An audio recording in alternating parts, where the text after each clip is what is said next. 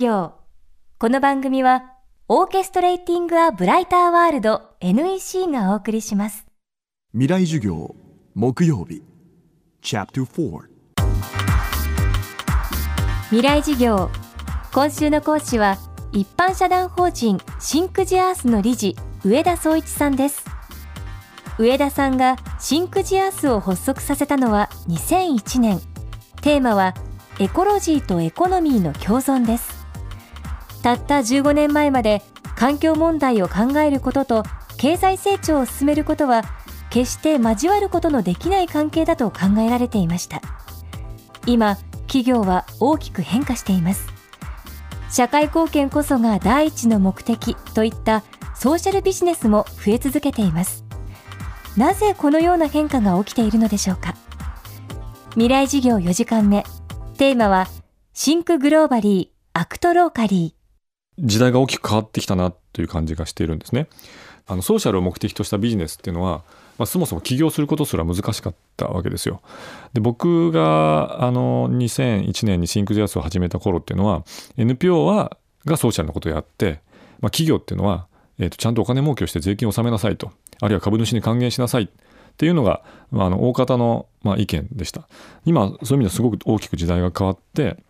これ2003年に日本では CSR 元年と言われてますけども、まあ、 Corporate Social Responsibility っていう企業の社会的責任っていうのが、まあ、その企業のまあブランドあるいはその顧客のからのそのイメージとかをすごく大きく左右するような時代になってきた。でいやいや最初からそういう目的のビジネスがあってもいいじゃないかと。であのソーシャルビジネスって生まれてきたと思うんですよね。そもそも社会問題を解決ビジネスの力で解決することができるんじゃないかって思った人たちがいたってことですよね。でこれはすごく素晴らしいことだなと思うんですがただ反面ほとんどの僕は企業は最初はソーシャルビジネスだったと思ってるんですね。やっぱ社会のために自分たちが貢献しようと思って、えーと生まれた企業が多いと思うんですね。それをあえて、えっと、わざわざソーシャルビジネスって言わなきゃいけなくなっていることにこの世界の歪みが僕はあるとすらちょっと思っているんですね。だからあの本来に戻ってきたっていう感じが僕はするんです。だからこれからはあの、えー、そういう企業こそ応援しようっていうお客さんが増えたり増えたりとか、まあ、そういう時代に入ってくるんじゃないかなというふうに思ってます。ここ数年間でダイナミックに変わったことその一つがお金の集め方です。こんなことをやりたい。だけどお金が足りない。という人に銀行や投資家ではなく志に共感した個人がインターネットで数千円単位の金額から気軽に応援できる仕組みクラウドファンディングです。 Think Global Act Locally ってことでいうとあのインターネットっていう僕らはまあ一種の、まあ、個人としての何ていうか、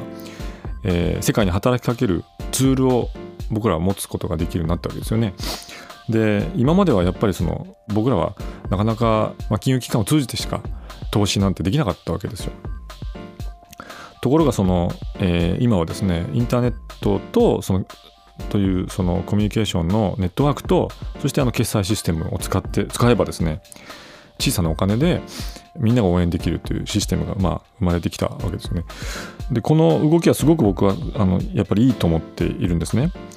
一般の人たちが手段として、えー、インターネットを使って、えー、自分たちが共感できる、えー、プロジェクトに、まあ、投資をしてそのその人の夢を実現させる、えー、あるいはその夢にこう自分も乗るっていうかことができるっていうのはでそれで、えー、もしかしたら世界をひっくり返す可能性まで、まあ、あるわけですよね。でそれはあのやっぱすごい可能性だなというふうにこれは感じてあのいますね。で実際我々100年の愚行の続編ですね続100年の愚行を作る時にあのクラウドファンディングで募集をして、えー、380万円ぐらいのお金が集まってあの本も出版できたんですね。あの最初の100年の企業からのスポンサードでえー、なんとかあの出版することができたんですけど2冊目はクラウドファンディングだったんです。その意味でも15年間のその違い。最初は企業を応援してくれたんですけど、えー、次は一般の人が応援してくれたっていうすごく大きい違いを僕ら自身がすごく実感をしたので、えー、これのあの広がっていってほしいなと思います。日本はまだまだこれからだと思うんですけども、え、純粋にこういうあのことが広がっていくと足元から活動 Act Locally をする人たちに、えー、世界中がこう応援するみたいななんかそういう時代がやってくるのかなという気がします。未来授業。今週の講師は一般社団法人 Think the Earth 理事上田壮一さんでした。今日は Think Globally Act Locally をテーマにお送りしました。シンクジアースが主催する展覧会が現在開催されています。100年の愚行展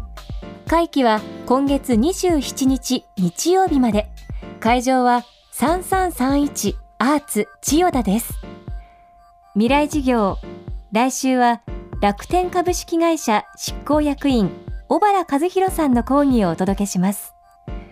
そしてこの番組の特別公開事業が今年も開催されます。FM フェスティバル2015未来事業明日の日本人たちへ。今回のテーマは戦後70年のイノベーション新しい日本人の突破力です。日程は10月3日土曜日。会場は東京 FM ホール。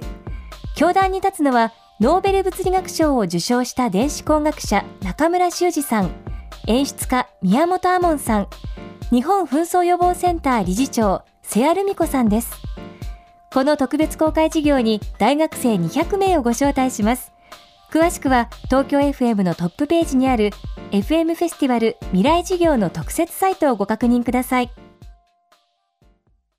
未来事業。この番組はオーケストレーティング・ア・ブライター・ワールド NEC がお送りしました。